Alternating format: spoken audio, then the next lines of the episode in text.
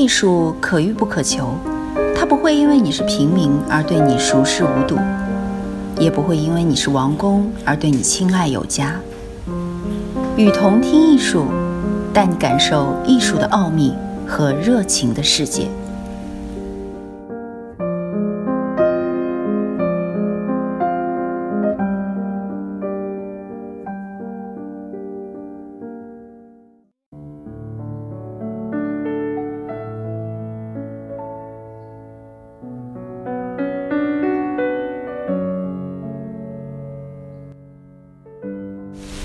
年轻人是时常错过老人的，王小竹。唉，都错过了。年轻人是时常错过老人的。故事一串串，像挂在树梢尖上的冬天凋零的干果，已经痛苦的提不起来。黄永玉，比我老的老头，一网打尽。徐以奇提到二十世纪八十年代结交大陆各路文化人时，总会这样开始追忆。故事是从饭桌上开始的。七十年代末，新疆乌鲁木齐昆仑宾馆的餐厅里，一桌美国西方石油公司的侦探人员对邻桌女士的中式早餐颇为羡艳。其中一位华裔上前搭讪，一见如故。那位华裔就是徐以琦，林珠女士则是作家李黎。徐以琦引人倾羡的是他交朋友的本领。李黎后来说，于是，在八九十年代文艺界私人聚会的餐桌上，时常出现徐以琦的身影。一次，李黎在北京国贸大厦做东，作家张浩回忆，席间最忙的就属徐以琦。给大家取西瓜、拍照，带我去取熏鱼，为汪曾祺学长张罗饮料。一旁做进官的汪曾祺一语中的：“富贵闲人。”后来徐以琦就把这“富贵闲人”做了自选随笔集的书名，还特地请汪曾祺题了一幅画做封面。徐以奇发现，文人们多对吃的艺术有兴趣。他随参与张罗起一个好吃会，会员都是老先生，用徐雨奇的话说，就是真正会吃的人。第一次聚餐在王府井附近的雪苑餐馆，徐以奇准备了一本精装空白册页，席间请启功提了好吃会名号，又请老先生们一一签字。汪曾祺、王世襄、吴祖光。冯翊代、黄宗江、方成、丁聪、尹寿石、启功、沈俊等等，吃了两次饭，徐以奇就被北京广播电台邀去讲述北京的餐馆。那份精装册页也时常被他带在身上，逢文人相聚便请些字画，一本建成三本。如今是他最珍视的收藏之一。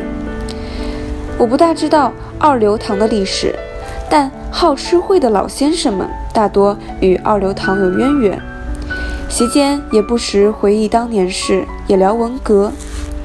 徐雨奇说：“对于他错过的那段历史，老先生们言语间只是轻描淡写的带过。”这些年轻时在重庆聚众、游手好闲、不务正业、自称二流子的人，在好吃会上，话题也还一如当年，吃吃喝喝，中国和世界的文艺，以及自己的创作。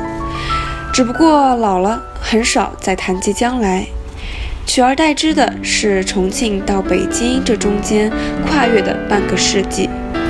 以及反右、文革二十多年中一波又一波的政治运动。二流堂文人的小老弟黄永玉对徐以奇回忆文革批孔，说自己是吃全餐的，但他说自己苦不过二流堂那些比他老的老头。经过二流堂旧址时，总要放慢脚步，轻轻地打心里问一声：“继子平安否？”比起他们，我可是平安多了。来到学校门口，从提包里取出马粪纸做的牛鬼神蛇牌子，挂在脖子上，低着头走进牛棚。徐雨琪一直记得黄永玉对他说：“希望死时能放《春江花月夜》。”徐雨琪认识隔壁老王，是被黄苗子拉去串门子。一进屋，满眼尽是堆积屋顶的家具。这个老王就是大名鼎鼎的王世襄。徐雨琪说，那个时候王老已经接近七十，看来却像五十开外，身子硕大健壮。苗子说，王老骑着自行车满北京城跑，拉这些家具，这些木头都是经王老鉴定过的明代珍品。后来徐雨琪才知道，王世襄文玩武玩样样精通。王老有如此好的体魄，也得归于年轻时练摔跤、放大音、养狗等。王世襄曾严肃地对他说：“连玩都不好好的玩，别的事儿就不要干了。”徐雨琪在与王老交往的过程中，听到一个有趣的故事：王世襄自五十年代起便开始漆器的研究。至八十年代才结成《中国古代漆器》得以面世。两年后，国家决定编辑《中国美术全集》，请王老编写漆器一集。本可把两年前出的书稍加编辑一番，但老人家觉得有违背写作宗旨，加上两年中又有不少新发现，一埋头九个月做了几万字的补充研究，光注释就有二百四十多条。妙的是，出版单位却建议把全部注释删去，以省篇幅。王老啼笑皆非，又不方便说他们连这一点基本的学术观念都没有，只得告诉他们，若把注释去掉，国外就没有人买了。这话出版单位听得进，二百四十条注释因此被保留下来。王老花这九个月的时间，换来人民币千余元的稿费，每天三块钱。徐以琪还有一位比他小二十多岁的朋友朱新建，他一直很想出版朱新建当年送他的一本《金瓶梅图画本》，巴掌大的一本小册页，每页贴了一张剪纸春宫画，共有十张。三十多年过去，直到朱新建去世，也没能实现。那本画本，徐以琪当年是用一本阁楼杂志换来的。有一次。他从香港回来，带了一本《花花公子》，朱新建看了一定要。可徐雨琪自己还没看，就约定下次朱新建来再给他。两天后，朱新建就上门来，还带了两幅画，杂志当然给他带走了。走前又问，下次去香港能不能带一本《阁楼》回来？徐雨琪一怔，以当时大陆的情景，知道《花花公子》就很不错了。阁楼要很内行的人才知道，冲着这份内行，徐琪一口应下来。他说会送我一件精品。徐琪笑笑。那时从香港带黄色杂志回来颇有风险，一定要预先藏好。我一个月内就完成任务了。至今想起，徐琪还带着一丝得意。后来朱新建来拉阁楼，一边翻一边点评上面的女人。阁楼带走那本巴掌大的《金瓶梅图画册》，也就留下了。在徐雨琪的印象里，朱新建似乎从来不刮胡子，每次上门都背着一捆画，多是小脚的性感女人，偶尔也有几幅男性人物，多是历史故事。徐雨琪喜欢他的笔墨，说他画得很轻松，所以朱新建每次背画来，他都几乎照单全收。我有不喜欢的，朱新建便捆了带回去。他当时不算有名，画也不贵。徐雨琪大概经手过一百多幅大风新建制。当时的朱新建并不总能遇到像徐雨琪这样的买家。有一次深冬，刮着大风，他跟一老外约好上门交画，却被外交公寓的门卫拦住。说要请主人亲自来领才能进去。旁边一姑娘和他一样，缩着脖子，跺着脚，站在门口等人来领。这一等就是两个多小时。朱新建觉得那姑娘就像相识了一场，想抱抱她。后来朱新建火了以后，徐雨琪和他来往倒也少了，只听说他还是不修边幅。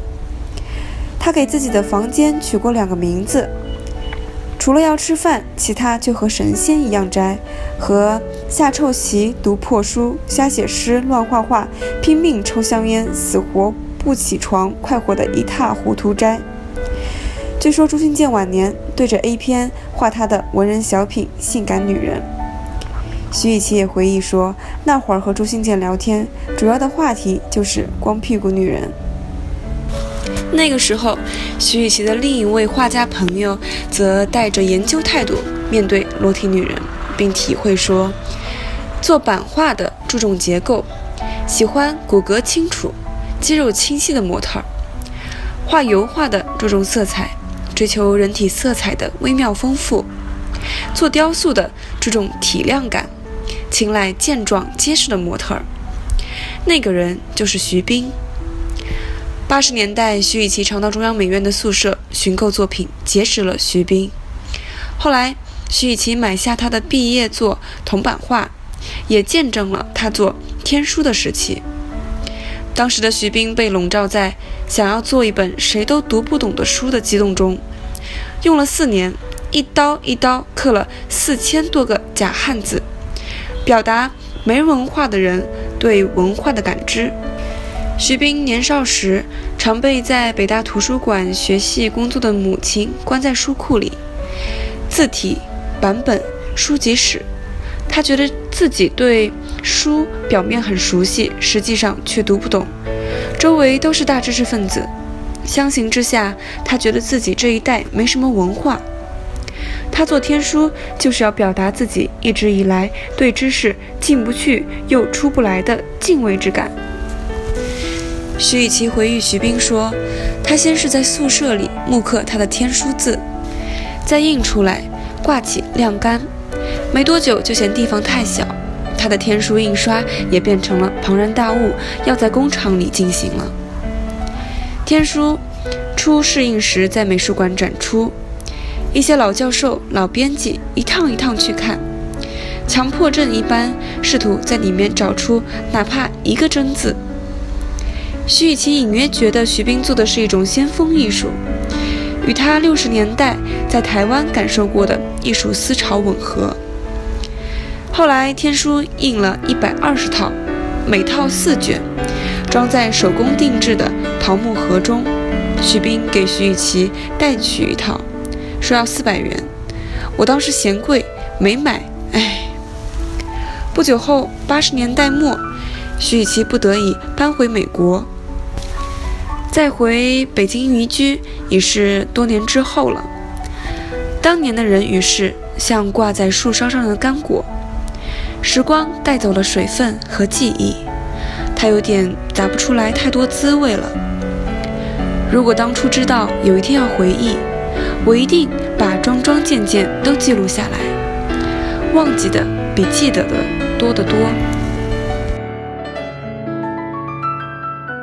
我是雨桐听艺术的主播舒舒，把你愿意分享的关于艺术的文章发给我们，我们会分享给更多的人。